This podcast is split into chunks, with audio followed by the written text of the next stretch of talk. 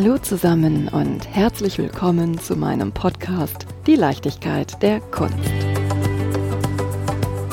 Wisst ihr, was mir neulich mit Schrecken aufgefallen ist?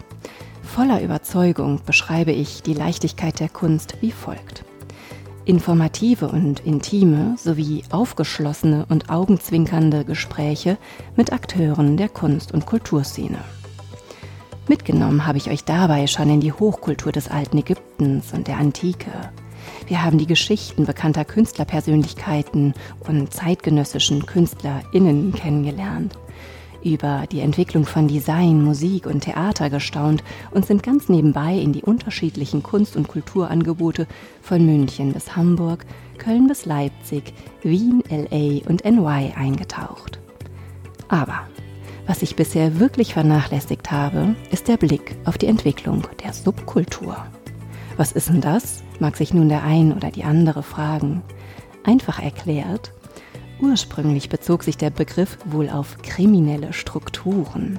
Heute wird er von den meisten Menschen als Umschreibung für bestimmte Alternativszenen wie Musik oder Kunstformen verstanden.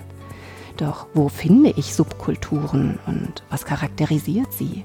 Welche Bedeutung spielt Identifikation und Identität, Ausdrucksform und Weltbild? Wie schafft es eine Alternativszene, eine größere gesellschaftliche Bedeutung zu erlangen, beziehungsweise mit welchem Potenzial können gesellschaftliche Veränderungen und Weiterentwicklungen erreicht werden?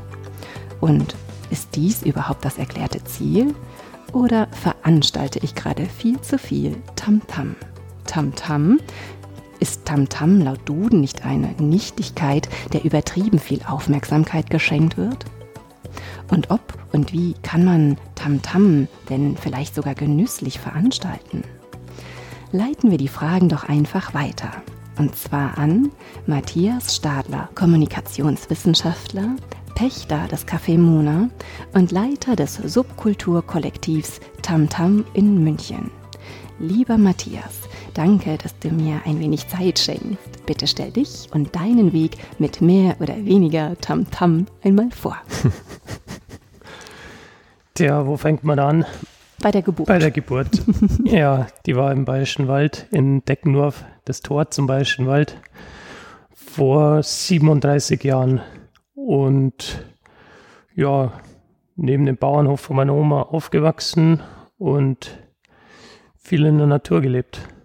Also schon der Schritt nach Deckendorf war schon, sind schon mehrere Welten aneinander geprallt. Da sind die Leute aus dem Bayerischen Wald mit den Leuten aus der Stadt aufeinander getroffen, mit den Leuten aus Blattling. Das ist so das Industriegebiet von Deckendorf. Und das war schon eine explosive Mischung. Also zu uns ist oft die Polizei in die Schule gekommen. Da haben wir so schon die kriminellen Strukturen der Subkultur. Das war also die Wiege. Genau. Warum ist denn die Polizei gekommen?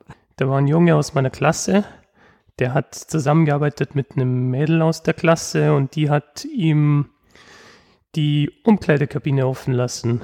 Die musste eigentlich immer zusperren beim Sport und er hat die halt ausgeräumt. Auf einmal hat keiner mehr ein Handy. Auch schön.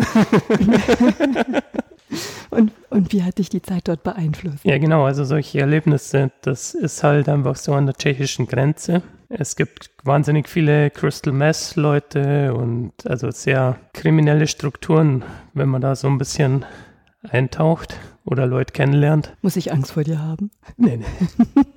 Dann fühlt man sich in München sehr safe. Aber zwischen Deckendorf und München war noch, äh, war noch ein Umweg.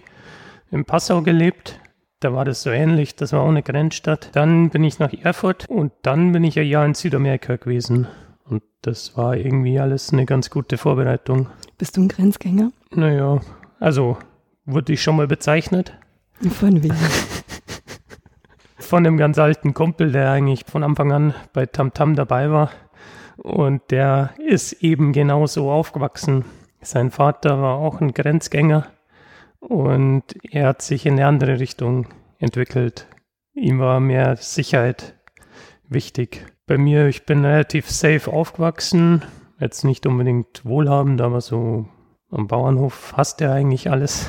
Obst und Gemüse. Genau. Und dann hast du so eine Grundvertrauen in den Lauf der Zeit. Also du wächst ja auf und es sterben ja immer die Viecher und gleich von Anfang an bist du ziemlich vertraut mit der Vergänglichkeit und machst dir da schon gar nicht mehr so viel Sorgen vielleicht, dass dich dann vielleicht eher dran wagst, Grenzen auszutesten. Du hast irgendwann angefangen, Kommunikationswissenschaften zu studieren.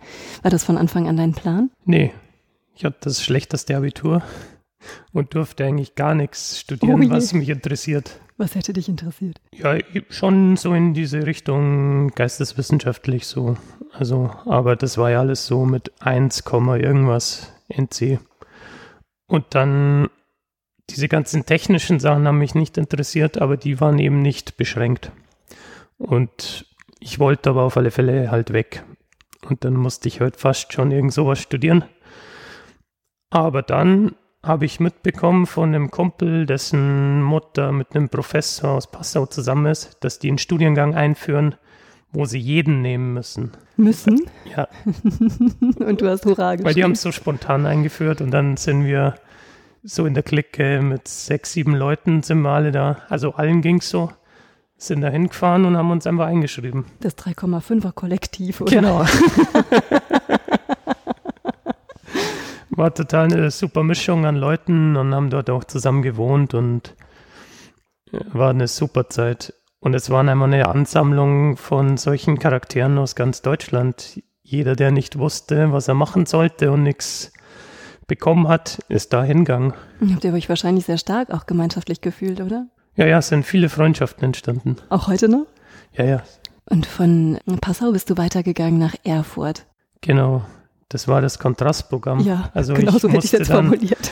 Musste dann das Land, das Land Bayern verlassen wegen den Studiengebühren. Mhm. Und in Erfurt war es so, dass die Miete halt extrem günstig war. Ich habe da zusammen zu zweit haben wir nur 200 Euro warm gezahlt für eine 70 Quadratmeter Wohnung. Oh wow, wann war das denn? 2007. Aber es war auch Glück, wir hatten auf der Autobahn so Tramper mitgenommen und die haben uns dann gleich eine Wohnung in Erfurt vermittelt. Toll. Ist das was, was dein Leben so beschreiben würde? Diese spontanen Zufälle, Glück? Ist das sowas, wo du dich vielleicht auch in deinem Grundvertrauen drauf berufen kannst? Ja, ist schon in der Regel, wenn du nett zu den Leuten bist, sind die auch nett zu dir. Ich versuche nett zu dir zu sein. Sei du dann aber bitte auch Also wenn auch nicht direkt was zurückkommt, irgendwie kommt doch was zurück. Und wenn du nicht so fixiert bist, dass das jetzt funktionieren muss, dieser eine Weg und du verschiedene Sachen probierst, irgendwas funktioniert schon. Wie hast du Erfurt erlebt? Es war super, aber diese Studierenden, die waren mir ein bisschen suspekt. Warum? Die haben sich so T-Shirts drucken lassen, da stand Harvard an der Gera drauf. Das halt irgendwie, das fand ich halt schon sehr peinlich. Also, und hab da auch dann das so ein bisschen auf den Kopf gestellt dort, würde ich sagen. Also, Wie hast du das angestellt? Also ich bin da hin und dann gab es ein Bewerbungsgespräch und der Professor hat gefragt, so ja, welche Methoden kennen Sie? So in der Kommunikationswissenschaft geht es ja, das war ja ein wirkliches Forschungsstudium. Sender, Empfänger. Ja, das war ein bisschen mehr in Passau. Mhm. Passau war ganz viel Theorie und Systemtheorie und was weiß ich, eher ganz abstrakt und in Erfurt war das sehr spezifisch. Da ging es darum, diesen kleinen Mikrokosmos zu erforschen mit einer Medientheorie. Und da macht man dann qualitative oder quantitative Theorien und das war die erste Frage beim Bewerbungsgespräch und ich habe gesagt, ich habe noch nie was mit Methoden gemacht. Wir haben damals in Passau einfach ganz viel Habermas und Luhmann gelesen und haben uns aber auch in Passau in alle Fakultäten reinschnuppern können, ob das Medienethik war oder ob das Medizin war und so. Das war eigentlich, fand ich großartig in Passau. Aber es war auch noch nicht akkreditiert im Passau. Das wurde so spontan eingeführt, dass dann in Erfurt auch eine Akkreditierungskommission war, die ich beraten habe. Also von demjenigen, der eigentlich nichts weiß, hin zu dem Berater. Das ja, finde ja. ich aber einen guten Weg. Aber der Professor hat gesagt in einem Bewerbungsgespräch, ich sehe, Sie sind Autodidakt. Sie schaffen es in ein paar Wochen, das nachzuholen und kommen Sie, das tut unserer Uni auch gut. Einsichten in Medienethik und Medizin, spielt Kommunikation da so eine große Rolle? Überall. Also Medienethik ist ja sehr relevant. relevantes Feld. Medien spielen ja überall mit rein, wie Sachen visualisiert werden und wie Sachen vermittelt werden, wie Patienten darauf vorbereitet werden. Also Kommunikationswissenschaft hat ja einen großen pädagogischen Bereich an Psychologie und Philosophie. Und die drei Disziplinen, die sind finde ich für alle relevant. Ich habe mal vor vielen, vielen Jahren einen sehr netten Friseur kennengelernt und er hat Pivot Point ins Leben gerufen. Und dann meinte ich, was ist denn Pivot Point? Und dann meinte er, ja, das ist die Art, wie Friseure die Kunden und Kundinnen ansprechen. Und über diesen Friseur habe ich damals NLP kennengelernt und auch ein Stück weit die Faszination daran lieben gelernt. Was ist NLP? Neurolinguistisches Programmieren. Okay. Das ist, wie dein Denken deine Sprache beeinflusst. Stell dir einen Sportler vor, einen Stabhochspringer, und der sieht ein Hindernis von 5,20 Meter und denkt, huch, das ist aber hoch, das schaffe ich nie. Und dann limitiert er sich ja. Wenn er den Blick ändert und denkt, hoch 5,20 Meter, ganz schön hoch, aber kann ja mal ausprobieren, hüpft er mit einer viel, viel größeren Leichtigkeit und der Chance es zu schaffen über, über dieses Hindernis als eben mit dem negativen Denken. Das fand ich irgendwie damals total toll. Mhm. Das spielt damit rein, ja. Ist ja auch so ein Phänomen, wenn man sich jetzt für ein gewisses Ding interessiert. Zum Beispiel, gut, zwei Beispiele. Einmal halt Kinder. Auf einmal sieht man im ganzen Umfeld überall, was die für mhm. Kinderwägen haben oder so. Mhm. Oder Kaffee hier. Die Idee von dem Kaffee ist ja, also es fallen einem ständig Sachen auf, die man bräuchte. Und dann kann man sich natürlich leicht machen und die ganzen Sachen kaufen, wenn man das Geld hat. Aber man kann natürlich auch Ausschau halten und sich Gedanken machen, was ist das, wo gibt es das und so weiter und mit Leuten reden und dann kommen die Sachen eigentlich immer zu einem, wenn man da eine gewisse Aufmerksamkeit drauf fokussiert und es funktioniert. Also in dem ganzen Café wurde nichts gekauft außer die Kaffeemaschine. Wie hast du das geschafft? Wie ist das alles zu dir gekommen? Ja, eben durch das Phänomen. Was ist das denn für ein Kaffee? Also das Café Mona besteht aus dem ganzen Tamtam-Fundus der letzten elf Jahre. Also die Grundidee bei Tamtam ist, nichts wegzuwerfen. Jede Nichtigkeit behalten. Genau. Und einfach so bei jeder Sache, die man startet, so entstehen ja Sachen, ob das jetzt Ideen sind oder Materialien oder Tipps oder Anregungen, die die Leute einbringen, die entwickeln sich ja weiter. Das ist so die, die Idee bei Tamtam, dass das nicht abgeschlossen ist, die Veranstaltung. Also nicht abgeschlossen von den Ideen, aber auch nicht abgeschlossen von den Orten. Also die Orte werden auch verändert. Oder man, man bricht auch auf und macht im öffentlichen Raum was und man löst die Grenze zwischen Publikum und Performer, Performerinnen und Musikerinnen. Jeder kann quasi mitmachen oder jeder kann sich einbringen und es wird einmal nichts gekauft. Also kein Grenzgänger, sondern ein Grenzöffner. Genau.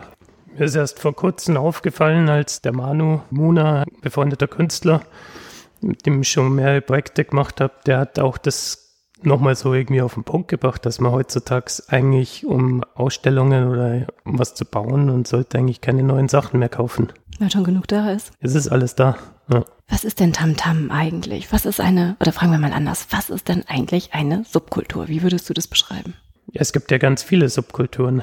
Vor allem in der Großstadt. Das ist ja das Interessante. Das gibt es ja so viele ausdifferenzierte Richtungen. Auch allein schon in der elektronischen Musik gibt es so viele Unterkategorien und in jeder Musik, aber auch in der Kunst gibt es so viele spezialisierte Szenen. Natürlich sind die nicht alle Subkultur, aber ich glaube, je mehr ausdifferenziert die Szene ist, desto spezialisierter und nerdiger ist die Thematik, desto kleiner ist die Szene. Also ich kann nur von Tamtam -Tam sprechen, das ist eigentlich die Idee, dass man die, diesem Ausdifferenzierungsprozess wieder so ein bisschen ein Stück weit entgegen, und die Leute wieder zusammenbringt. Was ist denn Tamtam -Tam genau? Ja, das darf jeder selber sagen. es ist eine Ansammlung an Leuten, die alle auf ihre Art Tamtam -Tam interpretieren. Es gibt da keine spezielle Richtung. Es findet dort alles statt, was vielleicht noch nicht in eine gewisse Schublade reinpasst. und es verbindet die Leute. Seit wann gibt es Tamtam? Seit elf Jahren. Was war dir wichtig? Warum hast du dir gedacht, so ich gründe das jetzt, jeder kann teilnehmen mit seinen Ideen? Hm, ich habe es eigentlich gar nicht so bewusst gegründet. Ich wollte damals so einen Text schreiben aus Straßenkritzeleien und habe dort verschiedene Fundstücke abfotografiert. Und irgendwann habe ich eine Kritzelei gefunden im Olympiapark, da wo jemand Tamtam -Tam drauf gekritzelt hat. Und das war so schön verwaschen und so einlaminiert und schon so ein bisschen vermoost und habe das abfotografiert und gleichzeitig halt auch irgendwie einen Ort entdeckt. Also ich war ganz neu in der Stadt, eine Fabrikhalle, eine alte und dachte mir eigentlich, wäre es schön, weil ich so viele Leute von früher wieder getroffen habe in München. Es wäre eigentlich schön, alle mal zusammenzuholen, weil jeder macht ja irgendwas in einer ähnlichen Richtung, aber doch irgendwie unterschiedlich. Und dachte, es könnte sich eigentlich gut ergänzen, wenn die Leute zusammen einen Raum für eine Nacht gestalten. Also eine bunte Mischung äh, quer durchs Leben so. Und was ist dann dort in der Fabrikhalle passiert vor elf Jahren? Also es waren viele Performances, Lichtinstallationen, DJ-Set. Also es hat sich so gesteigert und wird so eine ziemlich exzessive Party so. es ist damals schon einer aufgetreten, der heißt Okin Schnupolowski. Das ist der, der beschreibt sich selber als der beste Solomusiker der Welt. Stimmst du dem zu? Ja. Und er hat so Lieder gesungen wie Wo ist das Schweinchen? Weil jeder wirklich tagelang so das Lied im Ohr hatte. Also hat so eine Fähigkeit, so Ohrwürmer zu komponieren. Und der taucht auch heute noch auf. Einmal im Jahr meldet er sich. So einfach immer so, taucht wieder ein Jahr ab, ist wieder total zurückgezogen, menschenscheu und auf einmal taucht er wieder auf und dann machen wir wieder was zusammen. Und so ist das mit ganz vielen so. Also man kommt auf dich zu, sagt, ich habe hier eine Idee, ich möchte das und das machen. Matthias, machst du das mit mir zusammen? Ja, also die Zeit habe ich oft gar nicht, dass man es so, dass ich so eng betreue, manchmal schon, aber ich sage dann, mach's einfach hier, such dann Platz aus und dann machen wir es. Jetzt ist natürlich eine sehr entspannte Position, weil man einen Ort hat. Davor ging es darum, wieder einen Raum zu schaffen. Und da waren es zwei Jahre in der Corona-Zeit gab es ja kaum Räume. Dann haben wir das einfach draußen gemacht und diese performativen Spaziergänge. Und dadurch, dass man es einfach macht, entstehen auch wieder Ideen, wie kann man es dann besser machen oder bringen, inspirieren wieder andere. Lass uns das doch mal dort machen. Ich habe doch den und den Raum. Hier wird es auch gut passen. Oder da gibt es die Organisation, die hat genau Bock auf sowas. Und dann so hat sich Tamtam immer weiterentwickelt. Also das Tamtam steht für Netzwerken. Genau. Deswegen sage ich auch immer, es ist weniger ein Kollektiv. Man stellt sich bei Kollektiv irgendwie vor, dass man ganz eng und sich jeden einmal die Woche trifft und so und aber das ist überhaupt nicht möglich, so finde ich. Also die, die Energie, die man reinsteckt, damit jeder kann, zu einem Treffen und kurz drauf in der heutigen Zeit sagen doch wieder viele ab, ist eigentlich viel sinnvoller für uns zumindest, oder für mich vor allem, weil mir einfach ein bisschen auch die Zeit fehlt, einfach irgendwie was in die Welt zu setzen und dann kommen schon Leute. Auch müssen ja auch nicht viele sein, aber man trifft sich und dann entsteht dort entsteht was so. Was für Aktionen habt ihr gemacht, beispielsweise im öffentlichen Raum? Also die letzte große Aktion war am, am Marienplatz in Pasing. Da haben wir so einen geodätischen Dom, also wie so ein Überwachungszelt aufgebaut, zehn Tage wo auch Leute drin geschlafen haben und eine Lichtprojektion, die auf die Leute reagiert hat und auch ein Drucker, der alles gedruckt hat, was dort gesprochen wurde und einfach so eine multisensorische Erfahrung im Passing ermöglicht hat, wo jeden Tag auch Konzerte waren und auch viele ganz unbedarfte Leute, die vorbeikamen, da inspiriert wurden das ist eigentlich das Schönste, wenn da ganz, ganz neue Leute dazu kommen. Kannst du dich noch an O-Töne erinnern? Genaue O-Töne nicht mehr, aber das war so seltsam, weil neben uns war die Mariensäule, wo Tag und Nacht Leute kamen zum Beten. Und auf der anderen Seite vom Zelt war ein Casino, wo Tag und Nacht Leute kamen zum Zocken. Und wir waren genau dazwischen. Ja, das Netzwerk, ne? das war total irre. Und dann gab es auch noch einen Flaschensammler, es kam so weit, dass er am Schluss einen Vortrag gehalten hat in unserem Zelt über sein Leben und das jüdische Leben in Pasing. Das war so der Weg Richtung Dachau. mit den Deportationen und also ganz traurig hat er uns ganz viel erzählt und er war ein wahnsinnig gebildeter Mensch, aber hat halt auch so nicht nur Flaschen gesammelt. Was war sein Antrieb, Flaschen zu sammeln? Ja, Geld, aber er hat auch alles andere gesammelt und ein Freund durfte mal mitgehen zu ihm dann und das war halt einfach eine Messi, mhm. Messi-Wohnung. Aber sehr beeindruckende Sammlung so. Auch spannend, das auszustellen, oder? Ja. Ja, der hat alles dann dekoriert bei uns im Zelt und hat Info, Fotos aufgestellt und das hat man eigentlich oft, dass bei den Projekten einfach so, so innige Verbindungen entstanden sind, wo die Leute dann immer wieder auftauchen. Wie lange stand die Installation? Zehn Tage. Überlegt ihr euch, ach, das war jetzt so eine tolle Installation, sowas machen wir in ein, zwei Jahren nochmal? Oder ist der Gedanke, nee, es muss wieder was Neues sein? Ich zumindest lasse mich so treiben von Sachen, die zurückkommen. Also vor kurzem hier hat jemand von den Leuten, die damals dabei war, gesagt, das Zelt würde hier auch voll gut passen, jetzt für die Winterzeit. Und dann bin ich jetzt so am Überlegen, soll man das in die Wege leiten? Bringt dieses Zelt was? Weil damals war es einfach so streng mit Corona-Auflagen. Eigentlich durften nur dreieinhalb Leute da rein in das Zelt. Wie habt ihr das denn mit dem halben hingekriegt? so erst die Füße und der Kopf, Kopf dann später? reinstecken. Auch so krasse Workshops, wo dann die Leute einfach so Sounds gemacht haben und dann jemand, jemand immer aus der Gruppe abwechselnd so ein Orchester geleitet hat und immer jemand irgendwie total einen verrückten Sound gemacht hat, entwickelt und einmal so ein Orchester kreiert. Und auf einmal hat der ganze Marienplatz da mitgemacht. Wie schön. Bist du auch musikalisch unterwegs? Ja, aber nicht so schulisch oder nicht so. Das hätte ich dir jetzt auch nicht zugetraut, dass du mit der Trompete da stehst. Also ich bin auf einmal mit 37 Jahren in den Genuss gekommen, äh, eine Band zu haben, mit der ich durchs Land tour. In welcher Funktion? Also ich war nie so in diesem Band-Kosmos drin, so. Das war für mich irgendwie, kam ich nie dazu.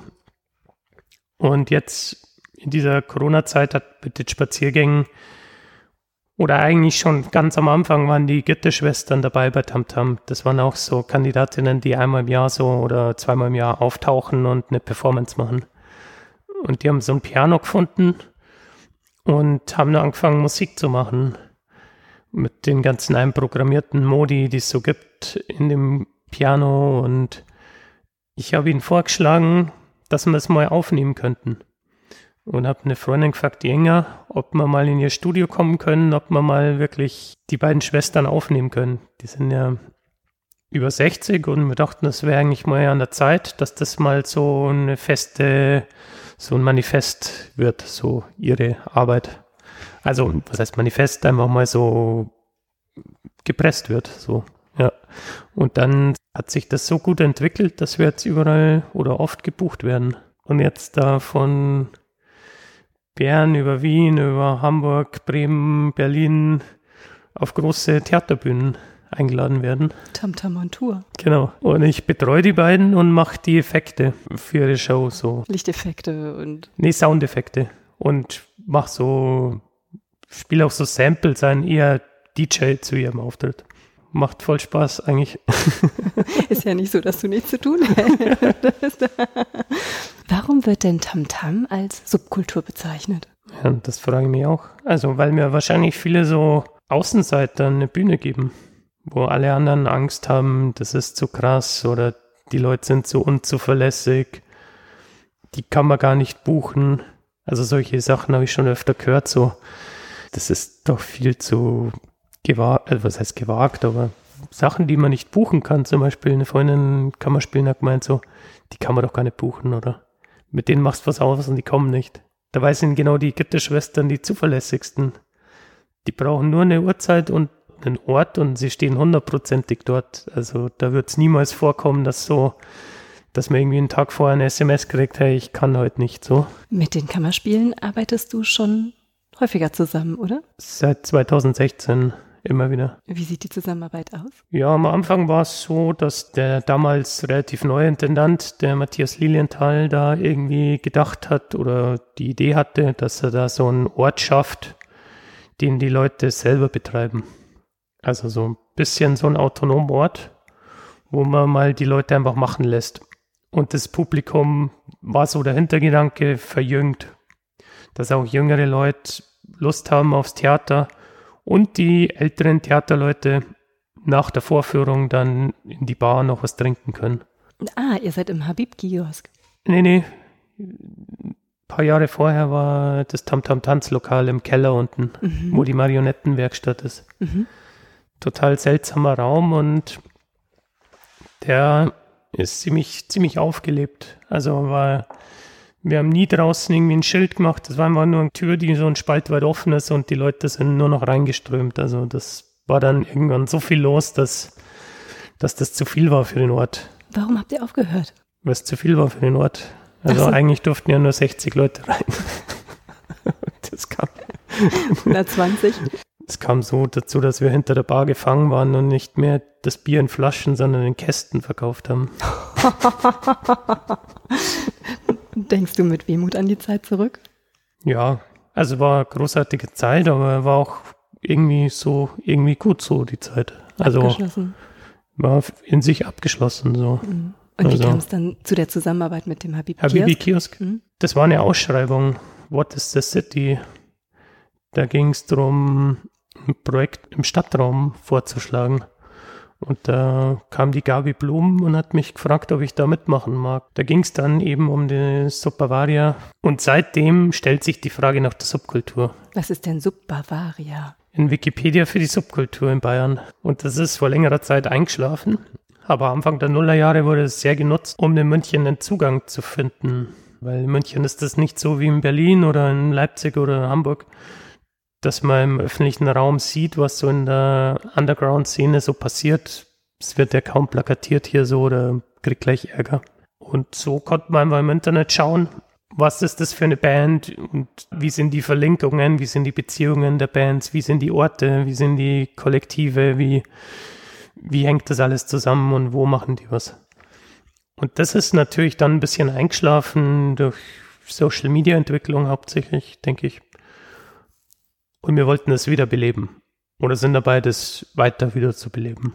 Und haben dann einfach so ein Archiv gemacht, ein Büro, wo jeden Tag Leute kommen konnten. Und wir dann ähnlich wie hier Interviews geführt haben. What is the city? Was ist denn die Stadt? Was macht die denn aus?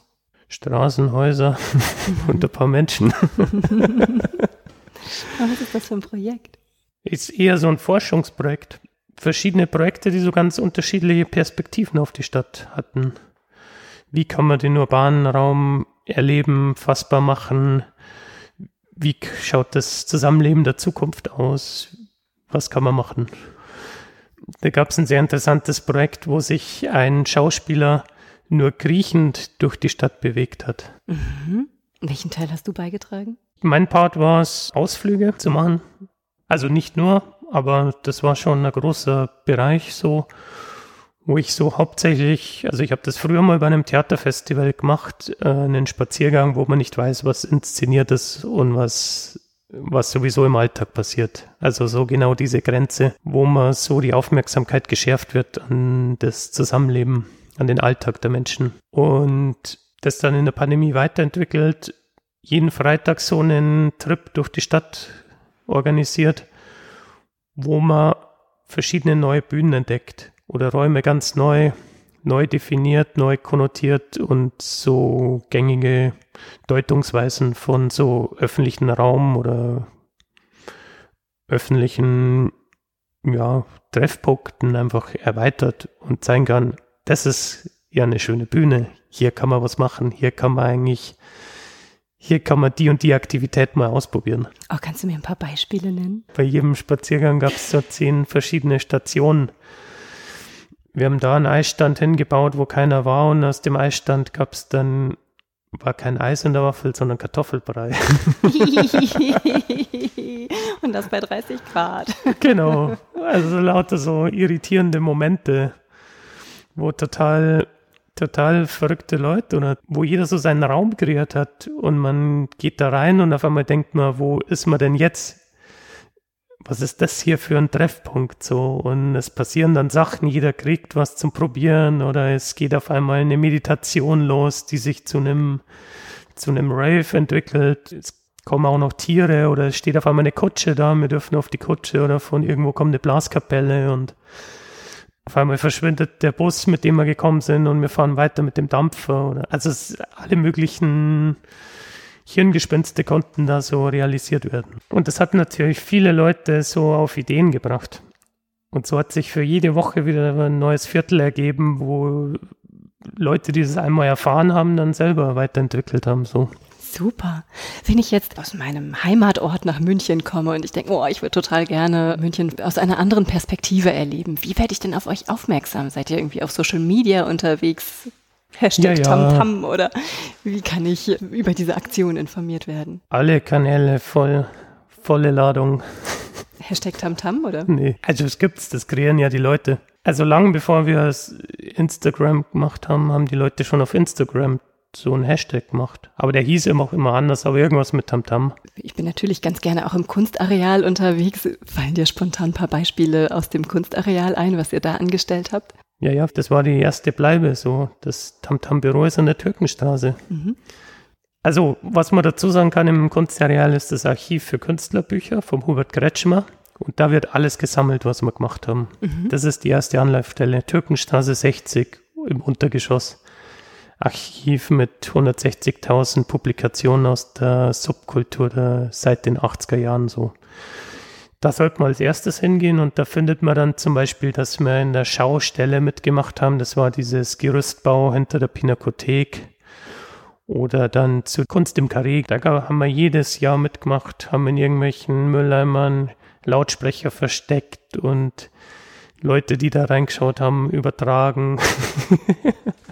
ins Untergeschoss und die anderen konnten mit denen wieder kommunizieren. Und da im Kunstareal gab es viele sehr irritierende Aktionen. Also da gab es auch den Parking Day, wo die Stadt für uns drei Parkplätze abgesperrt haben und wir einfach da ein Mikrofon hingestellt haben und ganz viele selbstgebaute Instrumente und irgendwann die ganze Straße mitgespielt hat. Reagiert die Stadt wohlwollend auf eure Aktion? Eigentlich schon, ja. Also mal ist halt natürlich an der Grenze, wenn dann irgendwie, wenn man da so eine Aktion von der Stadt, wenn man da einfach Lautsprecher hinstellt und Mikrofone, dann gibt es halt einerseits ganz sensible Leute, die da schön spielen wollen, oder und dann gibt es natürlich auch Leute, die da voll reinbrüllen und das ist eigentlich ein guter, gutes Abbild von der Gesellschaft. Und kann natürlich sein, dass die Aktion halt einfach dann auch den Verkehr beeinträchtigt. Ist dann halt dann, so.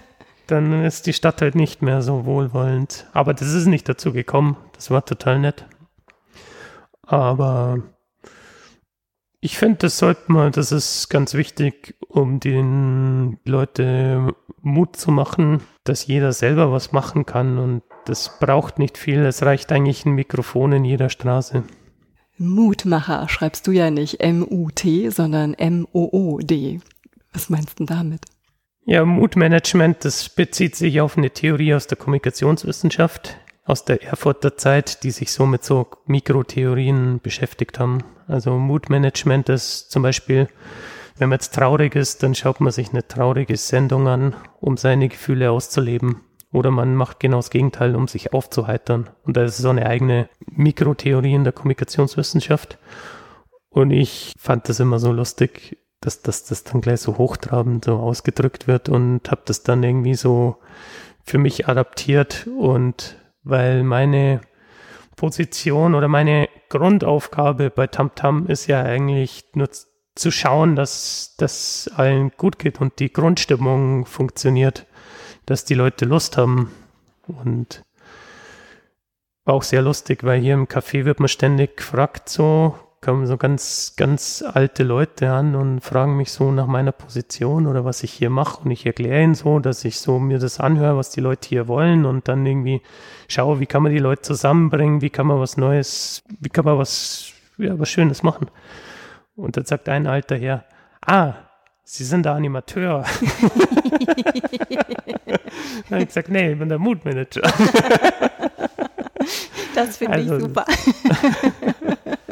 Und mein Mut hast du jetzt daraufhin eingestimmt, dass wir zwar jetzt zusammen in deiner Café Mona hier in der Mona Sensia zusammen anstoßen. Sehr schön. Und uns noch einen schönen Abend machen. Das Lieber Matthias, vielen Dank, dass du dir die Zeit genommen hast hier zwischen den ganzen Veranstaltungen und wir kurz dein Subkollektiv, nein, das stimmt gar nicht, dein Netzwerk. Dein Netzwerk Tamtam kennenlernen durften. Bande. Die Bande. Schön, vielen Dank. Es hat sehr viel Spaß gemacht. Dank dir.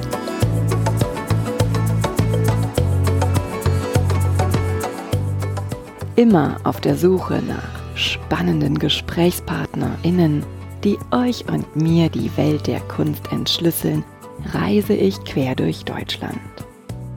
Wenn du die Reisen von Die Leichtigkeit der Kunst unterstützen möchtest, dann freue ich mich sehr über deine Kulturpartnerschaft.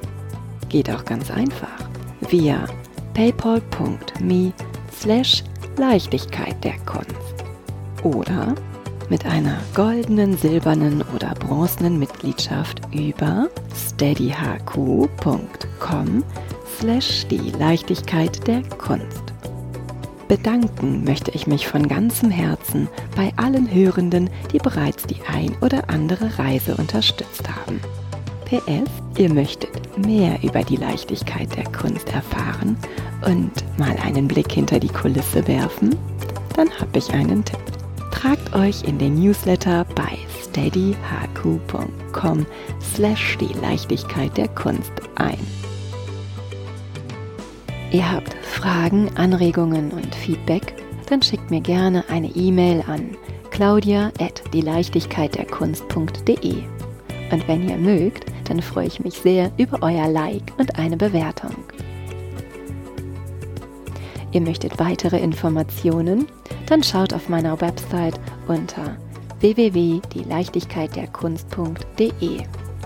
Und nun von Herzen Dank.